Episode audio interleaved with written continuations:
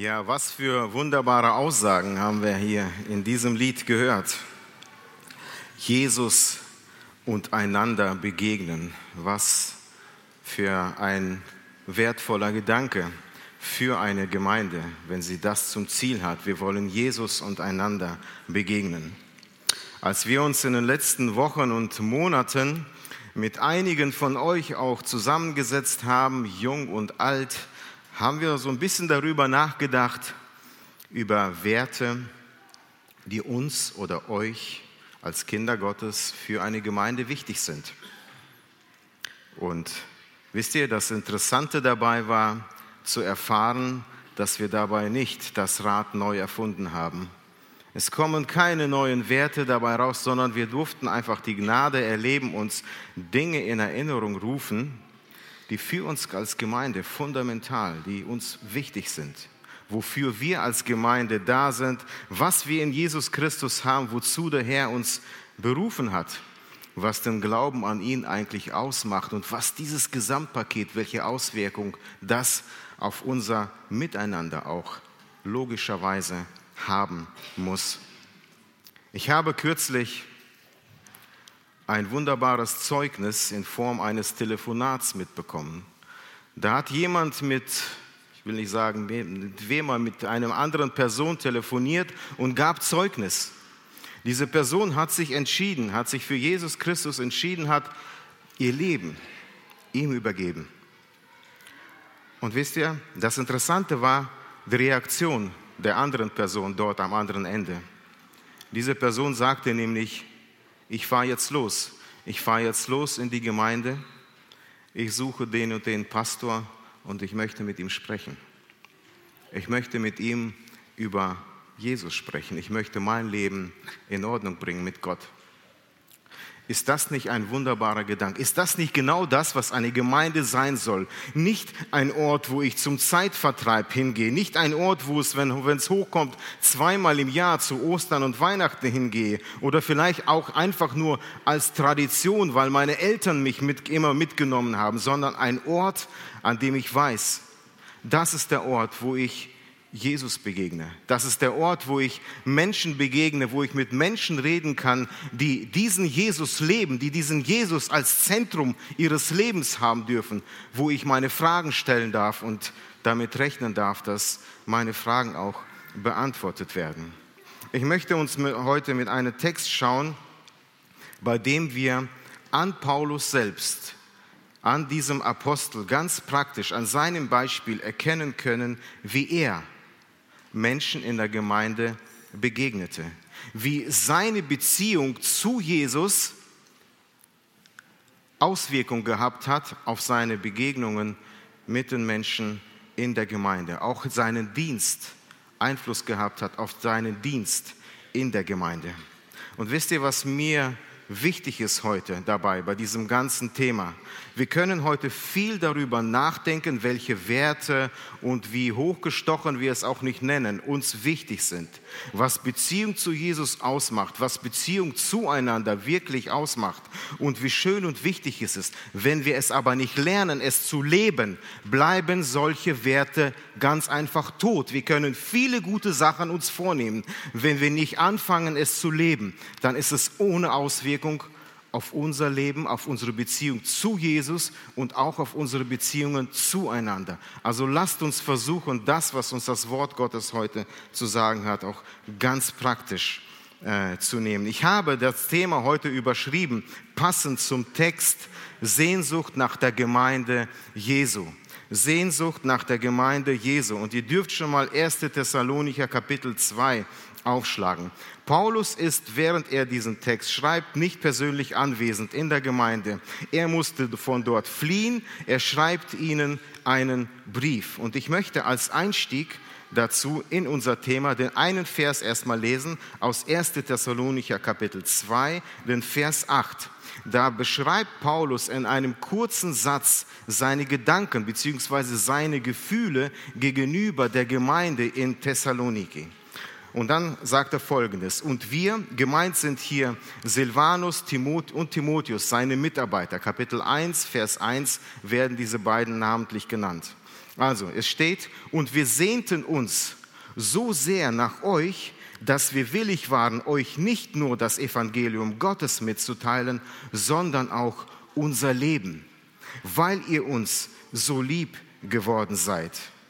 Wir sehnten uns so sehr nach euch, dass wir willig waren, euch nicht nur das Evangelium Gottes mitzuteilen, sondern unser Leben, weil ihr uns so lieb geworden seid. Was für ein wunderbarer Vers. Paulus schreibt hier von einer tiefen Liebe zur Gemeinde Jesu Christi. Und wenn er sagt, nach euch, dann glaube ich, dass er es genauso meint, wie er es sagt, dass hier niemand ausgenommen ist. Er meint wirklich jeden Einzelnen. Keiner ist wichtiger als der andere. Später im Text wird das nochmal deutlich, dass er sich Zeit genommen hat, wirklich Tag und Nacht Zeit genommen hat, er und seine Mitarbeiter für den Einzelnen in der Gemeinde. Interessant ist aber diese Auswirkung, wie er jetzt seine Liebe und die Auswirkung dieser Liebe beschreibt. Nun, wer von uns schon mal geliebt hat oder aktuell vielleicht liebt und eine Weile getrennt ist von seiner Liebe, derjenige weiß ganz genau, was es bedeutet, eine Person zu vermissen. Und genau so scheint es hier auch bei Paulus zu sein. Die Tatsache, dass es da eine räumliche Trennung gibt zwischen ihm und den Thessalonichern, äh, es lässt ihn diesen Brief schreiben. Er vermisst diese Gemeinde und es entwickelt sich eine Sehnsucht in ihm die Sehnsucht nach der Gemeinde. Wisst ihr, ich persönlich bin nicht an diesem Wort Sehnsucht vorbeigekommen. Ich bin da hängen geblieben. Irgendwie hat es mich beschäftigt, denn die Sehnsucht des Paulus nach der Gemeinde hat in ihm etwas ausgelöst, hat seine Beziehung zu jedem Einzelnen verändert.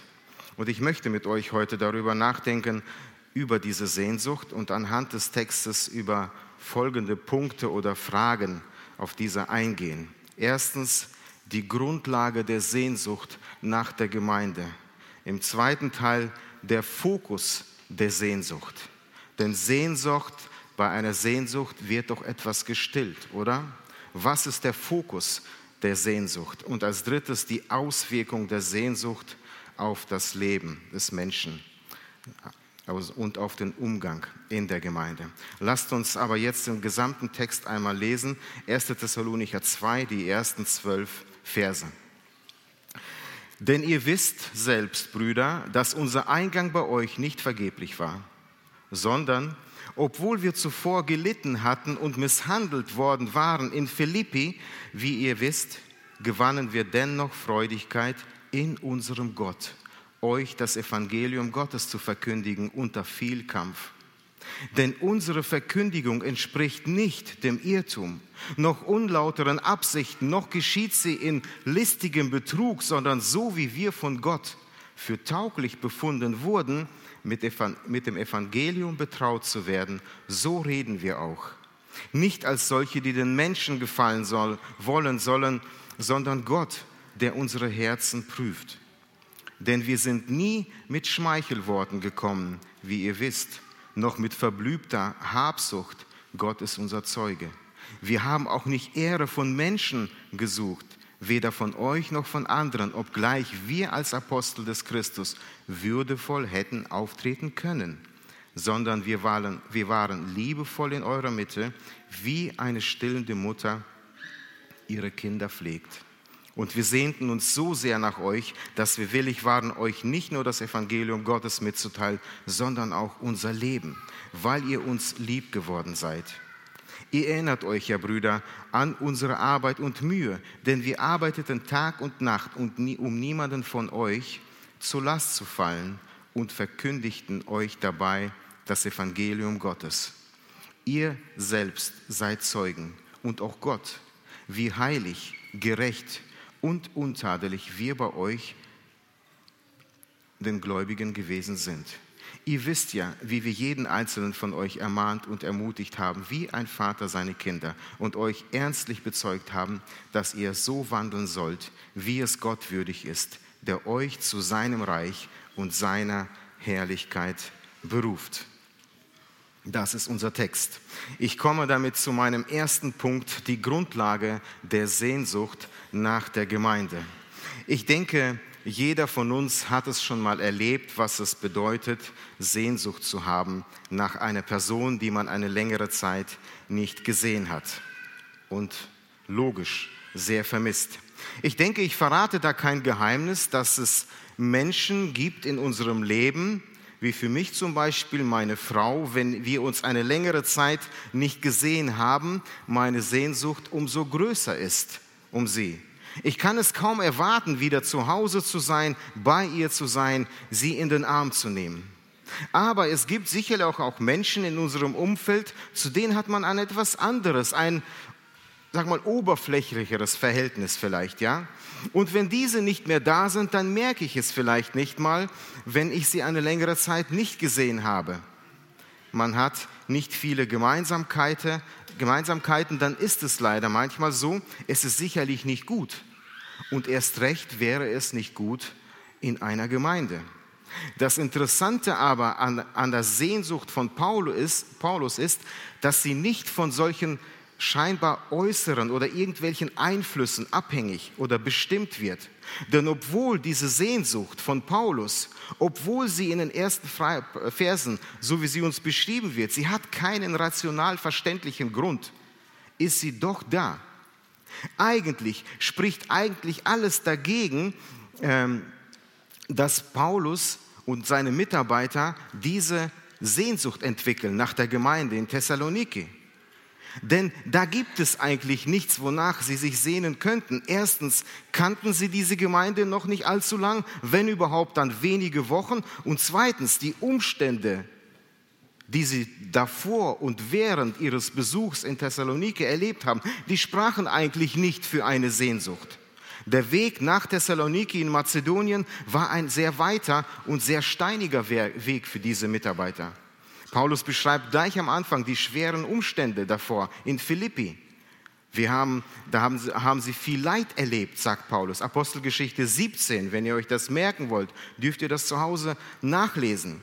Ja, sie wurden misshandelt, sie saßen im Gefängnis in Philippi, sie wurden unrechtmäßig bestraft. Und dann, als man merkte, es sind römische Bürger, wurden sie heimlich durch eine Hintertür freigelassen, damit es ja so wenig wie möglich merken. Eigentlich das, was sie dort erlebt haben in Mazedonien, ja, auf dem Weg nach äh, Philippi oder Thessaloniki, eigentlich müssten sie sich jetzt eine Auszeit nehmen Sie müssten erstmal körperlich auch zur Ruhe kommen, aber nein.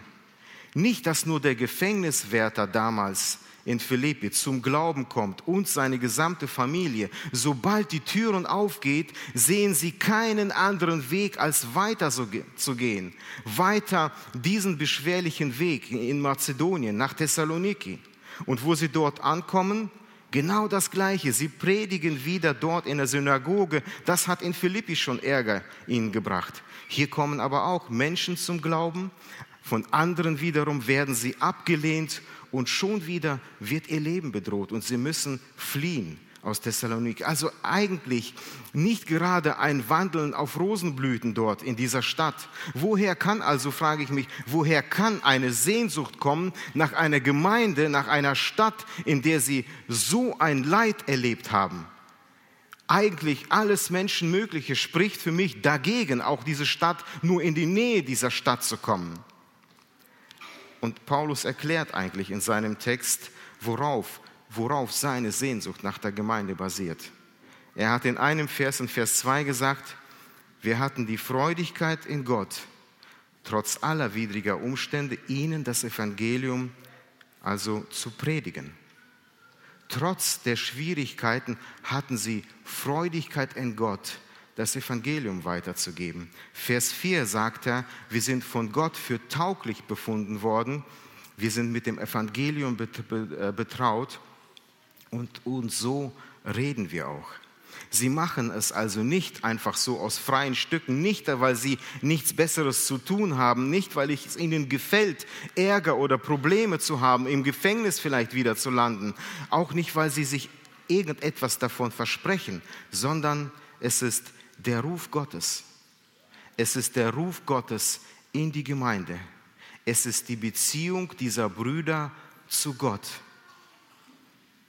die sie aufstehen lässt und vorwärts gehen ist. Es ist Gott, der ihnen diese menschlich nicht greifbare Sehnsucht nach der Gemeinde Jesu Christi schenkt. Es ist sein Auftrag, den sie zu erfüllen haben.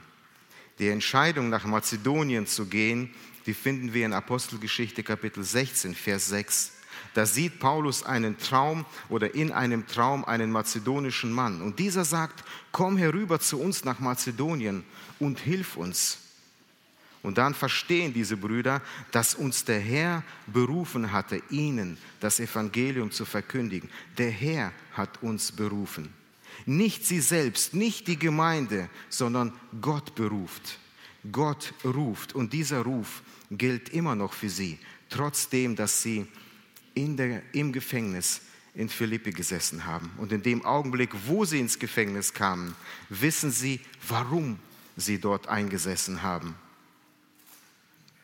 Und es hat sie nicht, nicht demotiviert, sondern es hat sie nach vorne getrieben, sondern sie haben verstanden, sie leiden für Christus. Sie leiden, weil sie diese Beziehung zu Jesus haben. Sie wurden bestraft, weil sie seinen Auftrag getan haben.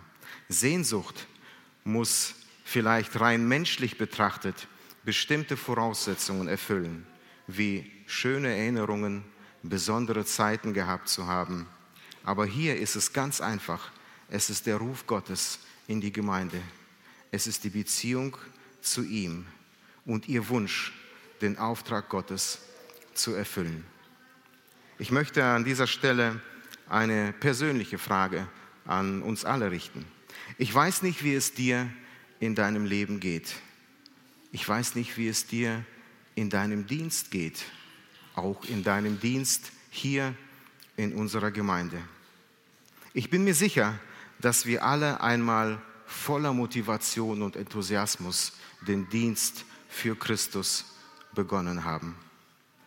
Aber ich weiß auch, dass das Leben nicht immer einfach ist. Ich weiß auch, dass es viele Enttäuschungen, Leid und Rückschläge gibt, wie es sie im Leben von Paulus und Silas hier gegeben hat.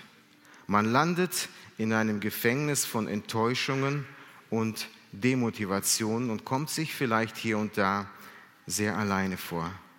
Wie ist dann unsere Reaktion darauf? Vergesse ich aufgrund dieser Tatsachen den Ruf Gottes, komm zu uns nach Mazedonien und hilf uns? Wisst ihr, die Gefahr bei Enttäuschungen ist, dass ich die Sehnsucht nach der Gemeinde Jesu sehr schnell verliere oder zu verlieren drohe. Lasst uns aber bei aller Enttäuschungen das Haupt der Sehnsucht nie vergessen. Es ist Jesus Christus, der ruft, komm und hilf. Sehnsucht nach der Gemeinde ist immer ein Resultat meiner persönlichen Beziehung zu Gott. Sehnsucht nach der Gemeinde ist immer ein Resultat meiner Beziehung zu Jesus Christus.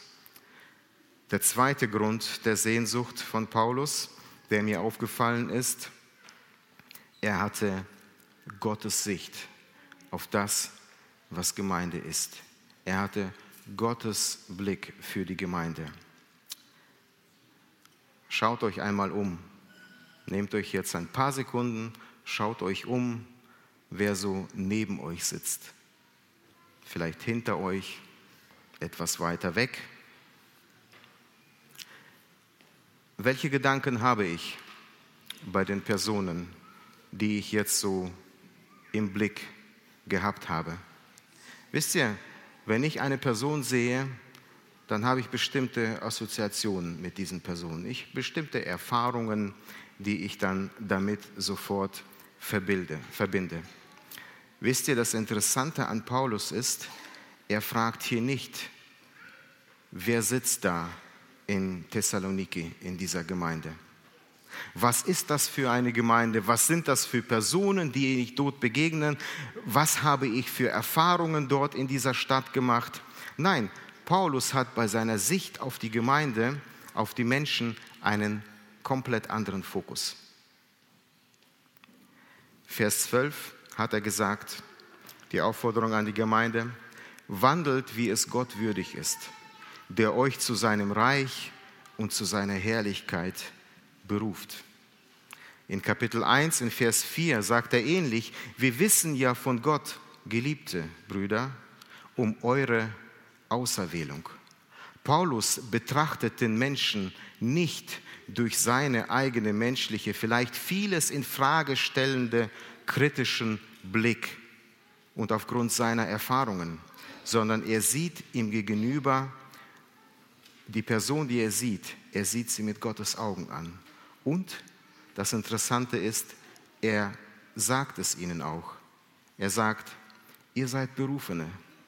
Ihr seid Berufene für das Reich Gottes. Ihr seid von Gott geliebt. Ihr seid auserwählt. Wisst ihr was? Wir dürfen es uns auch ab und zu mal sagen. Wir sind Kinder Gottes.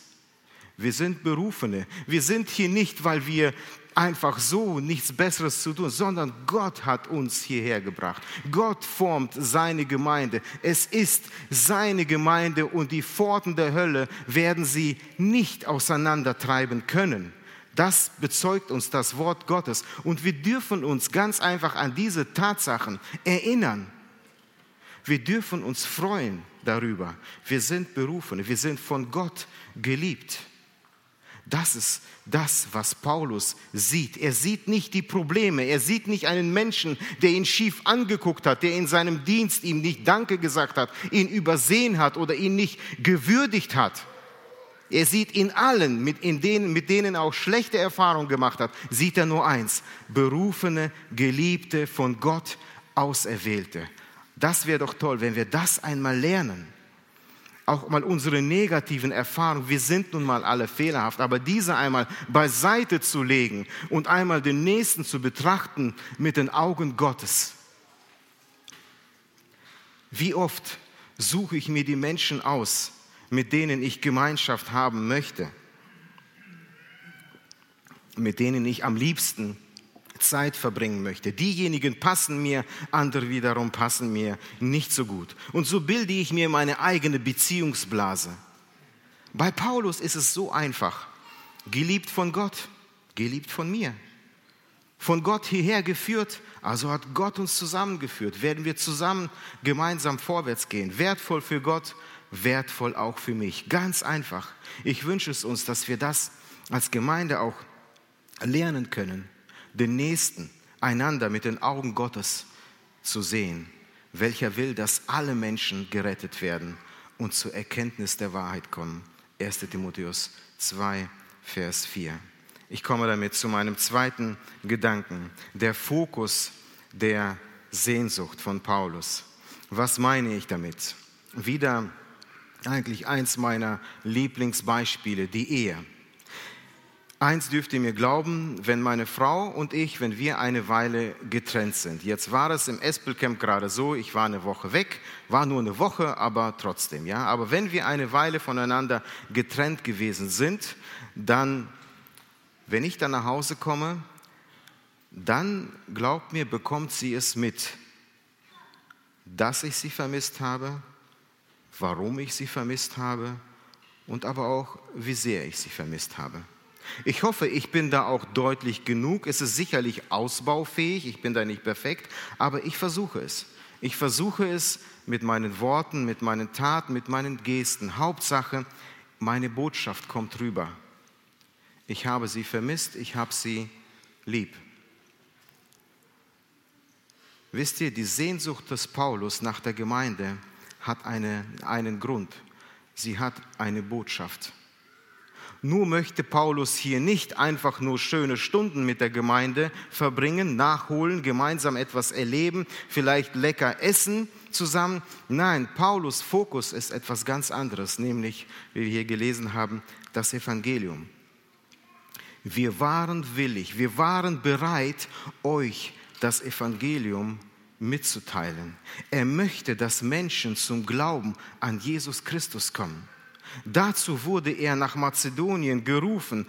All das, was er jetzt tut, was er erleidet, wie er mit den einzelnen Mitgliedern umgeht, wie er predigt, seine Zeit, die er dafür nimmt, seine Worte, die er verwendet, sein gesamtes Auftreten, sein Leben.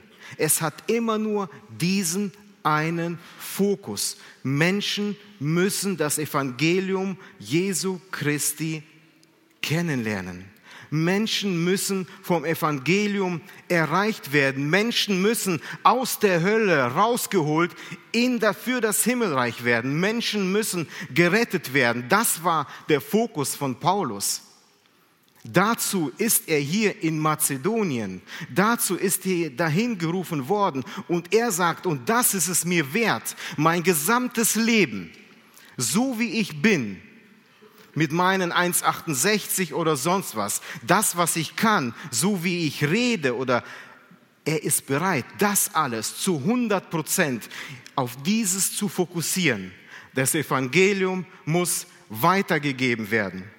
Darf ich dir eine ganz persönliche Frage stellen? Was ist der Fokus deiner Sehnsucht? Was ist der Fokus in deinem persönlichen Glaubensleben, in der Gemeinde, wenn du Teil einer Gemeinde bist? Warum? Was ist der Fokus? Welchen Sinn hat deine Gemeindemitgliedschaft? Warum bist du ein Kind Gottes? Wenn du einen Dienst tust, dann darf ich mich das fragen. Warum tue ich? Warum stehe ich heute hier? Warum predige ich? Warum singt ihr? Warum stehen die Ordner da, die Techniker, die Technik, die Kinderstundenmitarbeiter, Jungschar, Jugend, Teen, alle? Ich hoffe, ich vergesse nicht. Warum tun wir das, was wir tun? Was ist unser Fokus? Mit welchem Ziel, mit welchem Sinn tun wir diesen Dienst? Wisst, wisst ihr, ich habe manchmal das Gefühl, dass jeder kleine Fußballverein mehr fokussiert ist auf Gewinnen, als ich darauf, Menschen aus der Hölle für den Himmel herauszuholen. Die wissen, wozu sie auf den Platz laufen. Da gibt's einen Schlachtruf und raus, den Gegner niedermachen. Und wir sitzen da, wir wissen, wir kennen das Evangelium und schweigen, das kann doch nicht sein. Tun nichts, sind teilnahmslos, teilnahmslose Mitglieder einer Gemeinde. Kann das sein? Ist das, ist das die richtige Art? Was ist der Fokus? Nochmal, was ist der Fokus in deinem? Und ich frage das genauso auch mich. Was ist der Fokus in meinem Leben? Es ist einfach für mich, diese Frage zu stellen, wenn ich hier vorne bin. Aber es gibt auch einen Montag, Dienstag, Mittwoch. Auch da geht es um diesen Fokus. Ja, an jedem anderen Tag der Woche. Wir dürfen nicht meinen, nur der Sonntag muss ich meinen Fokus beibehalten. Nein, da draußen geht es erst richtig los. Denn der Auftrag Jesu ist da. Geht hinaus in alle Welt und predigt das Evangelium allen Völkern und lehret sie zu halten. Alles, was ich euch befohlen habe. Das ist unser Auftrag. Das sollten wir im Fokus halten, so wie Paulus es getan hat. Das Evangelium musste weitergegeben werden.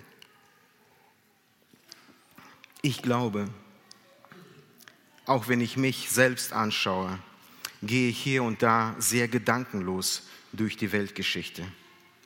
Wir gehen auch manchmal sehr oberflächlich, vielleicht auch miteinander um, übersehen einander, sind beleidigt aufeinander, vielleicht mit Grund oder auch nicht, verletzen sicherlich auch hier und da einander. Und wenn ich mich fokussiere, dann fokussiere ich mich sehr oft auf mich, auf das, was ich erwarte und nicht auf das, was ich zu geben habe. Hier bei Paulus ist es komplett anders. Es geht um die Gemeinde. Es geht um das Evangelium. Es geht um Jesus Christus. Der muss im Zentrum meines Fokus stehen. Wisst ihr, wenn ich mir vor jeder Begegnung, vor jedem Gespräch, vor jedem Händedruck jedes Mal, wenn ich einen Dienst in der Gemeinde tue, ganz egal, wie groß oder wie klein, wenn ich mir diesen Fokus wieder in Erinnerung rufe, mit welchem Ziel tue ich das?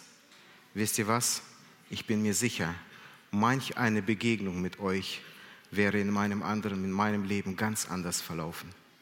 Sie wäre von Gott bestimmt verlaufen.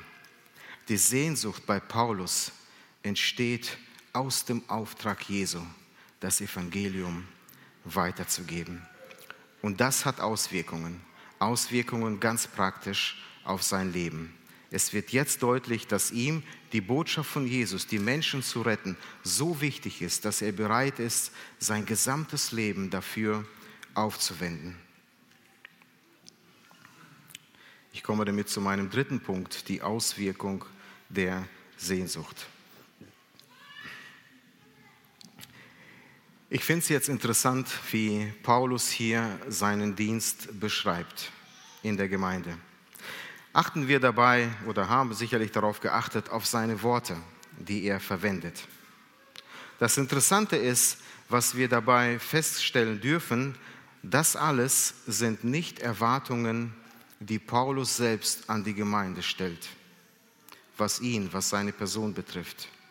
Ich komme jetzt zu euch ich diene jetzt euch und ich möchte auf diese eine Weise behandelt werden. Das möchte ich, das erwarte ich von euch. Wenn wir, Paulus kommt mit einer komplett anderen Einstellung. Das, was er hier sagt, ist das, was er erbringen möchte. Das möchte er sein. Das möchte er geben. Und die Frage ist, bin ich bereit dazu? Genau das auch so zu geben wie Paulus. Und er beschreibt seinen Dienst in Thessaloniki, in dieser schweren Stadt. Trotz Misshandlung in Philippi haben sie Freudigkeit in Gott weiterzugehen nach Thessaloniki. Sie, hatten, sie haben Freudigkeit in Gott. Sie taten es unter viel Kampf. Sind wir bereit zu kämpfen? Sind wir bereit zu kämpfen, nicht nur miteinander, sondern auch füreinander, für die Menschen da draußen. Paulus war bereit. Er hat gesehen, dass das, der Glaube, die Beziehung zu Jesus nicht immer ein Zuckerschlecken ist, sondern dass es auch Kampf bedeutet. Paulus war bereit, diesen Kampf auf sich zu nehmen. Sind wir bereit dazu, zu kämpfen, auch füreinander? Die Verkündigung geschah ohne Irrtum, keine falschen Absichten oder listigem Betrug. Und es geht niemals darum, Menschen zu gefallen. Es geht immer um Gott. Lasst uns niemals vergessen, vor wem wir stehen. Wir stehen auch ich heute. Ich sehe euch mit meinen Augen, aber ich weiß, ich stehe vor Gott. In der Verantwortung stehen wir vor Gott. Er benutzt keine Schmeichelworte, das heißt, er versucht nicht jemanden zu überreden und da ist keine Habsucht hinter seinem Dienst. Das erklärt sich von selbst. Ehre von Menschen ist diesen Brüdern egal. Sie sind nicht nach Thessaloniki gekommen, um ein paar Schulterklopfer zu bekommen. Ich gebe zu, es tut manchmal gut, ein paar Schulterklopfer zu bekommen, aber darum geht es nicht.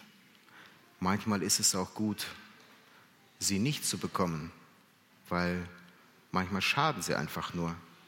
Sie suchen Ehre nicht bei Menschen, sondern sie suchen Ehre bei Gott. Und sie sind dabei liebevoll wie eine Mutter mit einem Neugeborenen. Ein Neugeborenes ist unfähig, sich selbst zu ernähren. Und eine Mutter hat besonders viel Liebe. Ich weiß noch, bei uns ist es zwar schon ein paar Jahre her, aber ich weiß noch, wie vernachlässigt ich mich in der Zeit fühlte, als meine Frau Zeit nur für die Neugeborenen hatte. Aber genau das braucht das Kind. Sind wir bereit, auch füreinander auf diese Weise da zu sein? Die Beziehung zu Jesus, der Auftrag zu Jesu, Auftrag Jesu an Paulus war ihm so wichtig, dass er bereit war, sein gesamtes Leben, sein ganzes Auftreten bei diesen Menschen komplett diesem Dienst zu widmen, sein Möglichstes zu tun, um das Evangelium dort zu weiterzugeben? Sind wir heute bereit, unser Bestes zu geben für das Evangelium? Ich finde es interessant, hier auch im gesamten Text zu sehen, am Anfang schon hat Paulus den Mut, sein Leben als ein Beispiel darzulegen. Paulus sagt an einigen Stellen in der Bibel, macht es uns nach. Wisst ihr, ich traue mich oft nicht mal zu sagen, macht es mir nach. Aber Paulus, er hat den Fokus in Jesus gehabt und er hat die Freiheit hier zu sagen, ihr wisst, dass unser Eingang bei euch nicht vergeblich gewesen ist. Wisst ihr, ich musste mich bei dieser, bei dieser Aussage fragen, was werde ich irgendwann mal nach 10, 20, 30, 40 Jahren Gemeindezugehörigkeit sagen? War ich vergeblich in der FEBG oder nicht? Was hat es am Ende gebracht? Was hat mein Christsein für das Reich Gottes am Ende gebracht? Habe ich den Fokus beibehalten? Und diesen Mut hat Paulus. Und Paulus nennt hier drei Beispiele, wo er ganz klar einen Vorbildcharakter hatte in der Gemeinde. Er sagt, das erste, wie wir Tag und Nacht arbeiteten, um niemanden zur Last zu fallen und verkündigten dabei das Evangelium. Ihr Leben an sich war gerecht und untadelig und sie haben die Gemeinde ermutigt, wie ein Vater seine Kinder ermutigt. Ich habe bei seinem ersten Argument erstmal stutzen müssen, als Paulus sagt, wir haben Tag und Nacht gearbeitet, um niemanden zur Last zu fallen und verkündigten dabei das Evangelium. Es war ganz einfach. Paulus war diese paar Wochen in Thessaloniki und er hat für seinen Unterhalt gearbeitet. Er hat am Tag gearbeitet, abends gepredigt. Ich weiß nicht, wo Christian sitzt. Der André war ja letztens bei dir. Musste er Rasen mähen, bevor er predigt? Ich glaube nicht, ne? Ich glaube nicht. Nein, ist auch gut so. Hast alles richtig gemacht. Das hat mich aber gewundert, dass Paulus das so deutlich sagt. Wir waren bereit, für unseren Unterhalt zu arbeiten, Tag und Nacht, damit wir am Abend predigen dürfen. Wisst ihr, das hat einen ganz einfachen Grund. In 1. Thessalonicher 2, äh 2. Thessalonicher 3, Vers 7 steht, steht die Erklärung. Ihr wisst selbst, liebe Brüder, ähm, ihr wisst selbst, wie ihr uns nachahmen sollt. Wir haben auch nicht umsonst bei jemandem Brot gegessen, sondern mit Mühe und Anstrengung haben wir Tag und Nacht gearbeitet, um niemanden zur Last zu fallen. Nicht, dass wir kein Recht dazu hätten, sondern um euch ein Vorbild zu geben. Wenn jemand nicht arbeiten will, so soll er auch nicht essen. Wir hören nämlich, dass etliche von euch nicht arbeiten, sondern unnütze Dinge tun. Diese Gemeinde hatte ein kleines Problem. Da haben sich wohl Leute gesagt, Sozialsystem bei den Christen passt, fange ich an, mal mich auszuruhen. Und sie haben sich darauf ausgeruht. Und Paulus sagt, das ist nicht korrekt. Und um das zu untermauern, um das zu untermauern, ist er sogar bereit, in dieser kurzen Zeit, wo er da ist, ihnen vorbildhaft, äh,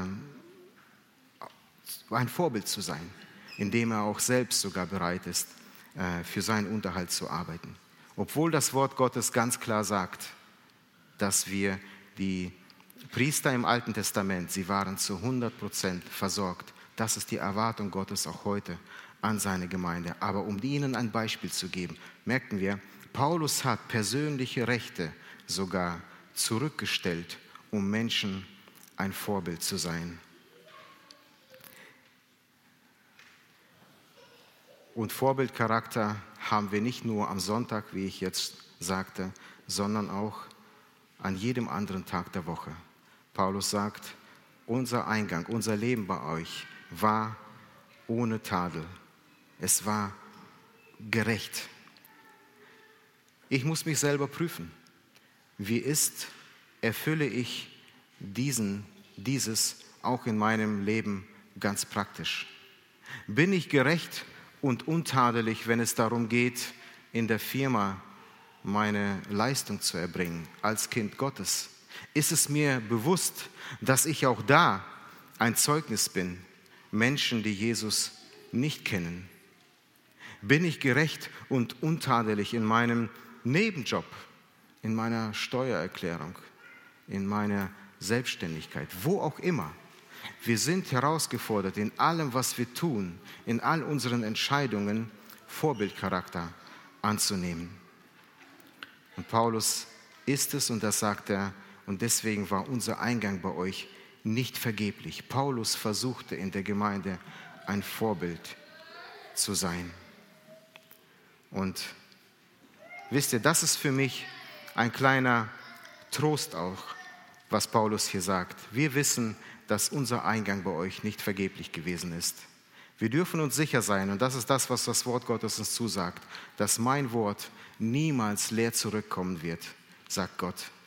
Wenn du Gottes Kind bist und ihm dienst, dann darfst du sicher sein, dass es niemals vergeblich ist. Ganz egal, was wir tun. Und sei es nur für jemanden zu beten. Ich wünsche uns, dass wir lernen, auf diese Weise unseren Glauben zu leben. Sehnsucht nach der Gemeinde Jesu entsteht aus der Beziehung zu Jesus. Es ist eine Sehnsucht, die das Evangelium im Fokus hat. Und Sehnsucht ist nie versteckt. Sehnsucht ist sichtbar, sichtbar an unserem Leben. Ich wünsche uns Gottes Segen im Nachdenken über sein Wort. Amen.